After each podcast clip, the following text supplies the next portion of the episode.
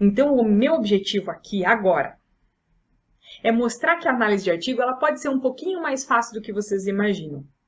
Então, primeiro, a gente já tem que selecionar quais são os artigos principais, o que, que realmente eu preciso focar a minha atenção.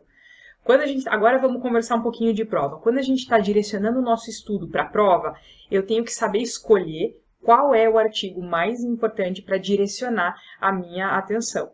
Porque são muitos temas, a gente não vai dar conta de fazer 100% de tudo, então nós temos que direcionar e fazer a estratégia mais eficaz.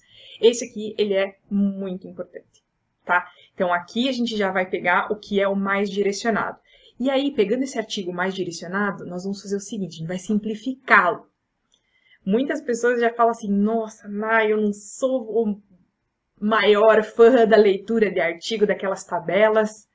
Vê se não é assim. Eu pego a primeira página e leio ali o abstract e as conclusões, mais ou menos, e daí eu já sei mais ou menos do que se trata, daí eu consigo ler vários. Não é assim? Sim, vixe, eu tenho vários amigos que me falaram que fazem isso para agilizar, né? A gente quer ganhar tempo. Só que tem uma notícia para te dar, não é exatamente isso que é cobrado. A análise de artigo ela não é tão simples assim. Ela pode ser, sim, muito mais simples, mas ela não se resume a ler só o abstract ali.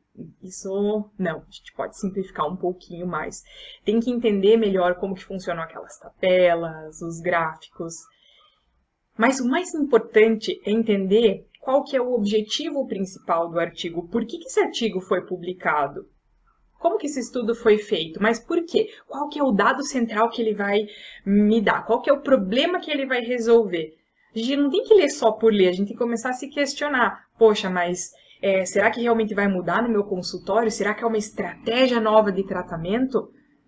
Porque quem avalia adolescentes com obesidade sabe que é um baita de um desafio de tratamento e de acompanhamento, porque às vezes nós temos as mãos atadas para escolhas de medicações. A gente não pode escolher tudo que a gente quer para essa faixa etária. Mas será que a gente não tem uma perspectiva nova de tratamento? É isso que esse artigo quer responder. Então aqui a gente já olha a importância dele. Perceberam?